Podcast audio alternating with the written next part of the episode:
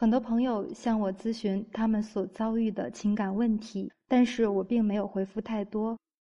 我曾解释过原因，那就是从情感咨询的专业要求和对治疗效果的考虑而言，寥寥数语的回复极可能无异于做情感问题的解决，甚至会造成二次伤害，这也是不专业的体现。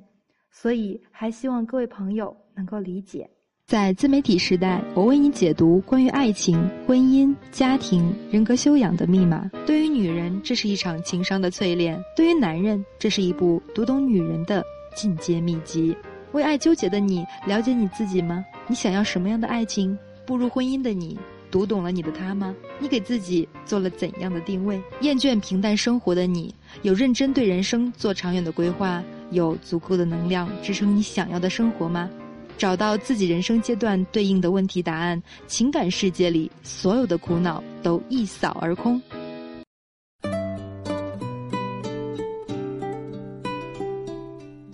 那么问题是如何能找到一个合适你自己的情感咨询师呢？目前我国的心理咨询师从业门槛比较低，从业人员良莠不齐，考证过于容易，已经是公开的秘密了。也就是说，并非持有证的人就是一个优秀的咨询师。况且，即使是优秀的咨询师，也不一定是适合你的咨询师。所以，科班出身、拥有职业资格，只是一个基础的要求而已。一个优秀的情感咨询师，应该是具有积极的健康心态，努力的钻研和学习专业知识。不只是持证上岗，同时也具备一定的天赋和临床的咨询经验。心理咨询者和来访者之间要建立和发展良好的人际关系，并利用建立这种良好关系上的人际相互作用，解决二人之间阻碍治疗的顺利进行和取得疗效的各种问题。情感咨询的本质是人与人之间的关系。而人与人之间的良好关系的基础就是信任。我相信很多来访者找我的最大的原因，就是因为你听了我的节目，你对我在很早之前就已经产生了彼此之间的信任。无论情感咨询师从属于哪一个流派，采取任何的治疗方式和手段，基本上都不能脱离这个基础。从这个角度去寻找适合自己的情感咨询师，其实和找对象差不多。首先，你得有眼缘，毕竟遇见喜欢的人才能够感到安全、信任，才能够敞开心扉，才能呈现真实的自己。这样，作为情感咨询师，我才能通过我们之间的建立的特别人际关系，让进一步的情感咨询或者是情感自愈成为可能。所以，接受情感咨询之前，你有权利也有必要的尽可能的了解你自己的情感咨询师，包括他的一些节目，或者是他的一些状态，或者是他的朋友圈，这样尽可能多的详细的去了解这位心理咨询师到底适合和擅长的领域和他的短板。譬如我本人一直潜心于积极心理学的领域的研究。以及吸引力法则的一些运用，我擅长运用九型人格的方法来为大家解决情感问题、夫妻矛盾和伴侣之间的情感问题。那么，对于超出普通心理咨询范围的心理疾病，譬如心理障碍、精神症、恐怖症、强迫症、心理变态等，就仅限于书本上的知识了。对于不适合的咨询的访客，我通常就会有转介机制。就是将访客转介给更适合的情感咨询师。我的咨询方式大多是以微信通话为主。一般而言，咨询设置为每周一次，每次是一个半小时左右。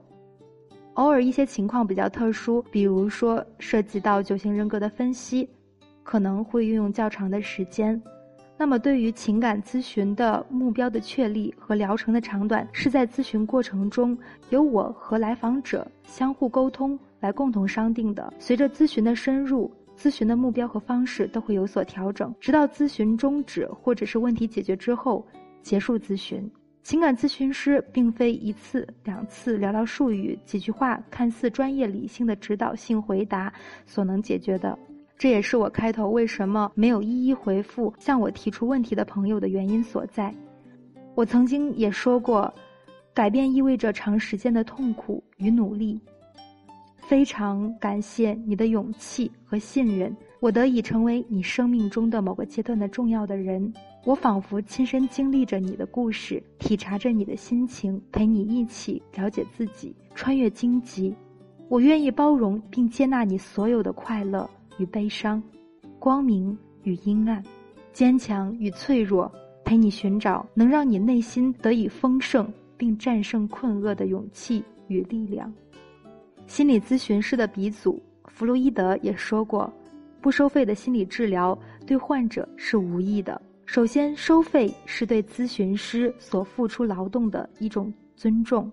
有许多来访者加了我的微信，第一句话是：“请问做咨询是要收费的吗？”那么我想说的是，一个优秀的心理咨询师。必然是经过长期刻苦而努力的学习和训练，除了昂贵的培训学习费之外，还要为此付出大量的精力和时间。心理咨询师同样需要通过工作来获取收入，来养家糊口。其次，收费有利于建立良好的咨询关系。收费既表明了来访者的诚意和信任，又赋予了情感咨询师的义务和责任。求助者为节约时间。必然会主动的配合，按时就诊。情感咨询师收取了费用，然后服务自然会更尽心尽力，双方都能全心的投入进去，咨询效果才能得到保证。再次，心理咨询师的过程需要咨询双方认真配合，共同努力。不收费的心理咨询，访客在接受治疗时的主动自我探索和改变自己的动力往往是不足的。总是希望通过情感咨询师的三言两语来舒舒服服的就把困扰自己很久的问题给解决了。这种等待他人援助而自身不作为、不付出便想收获的观念，本身是一种病态的。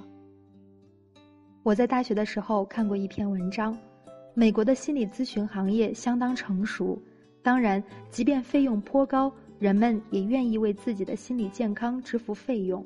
对于无力支付昂贵的咨询费的社会底层，由政府和社会来买单，既保证了心理咨询师的福利与待遇，又确保了底层人民得到心理治疗的权利。这是在我国显然很难做到的。我想通过我的节目，可以为一些无力支付费用的听众提供一些关于心理健康或者是情感方面的一些知识和服务。毕竟，在这个社会上，通情达理的人越多，温情而有爱的人越多，各种人为的悲剧就会越少。这样，我们生活的社会会变得更为舒适和安全，我们也可以活得更有尊严。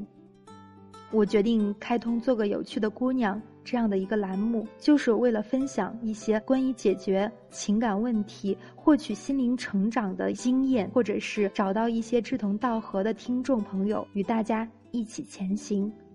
我想通过这个方式，即使是免费，也是具有一定的帮助和意义的。刚刚在文中我也说到，如何预约呢？我的预约方式是这样子的：首先。你需要添加我的私人微信，七九四七零三零七零，在备注上写是我的听友。那么预约时间是以付费预约为准的，具体的付费情况还需要我跟你首先做一个简单的沟通，双方达成协定。我也非常能够希望真心的帮到每一个听到我节目的有情感问题的朋友。那么今天我给大家的分享就到这里。晚安。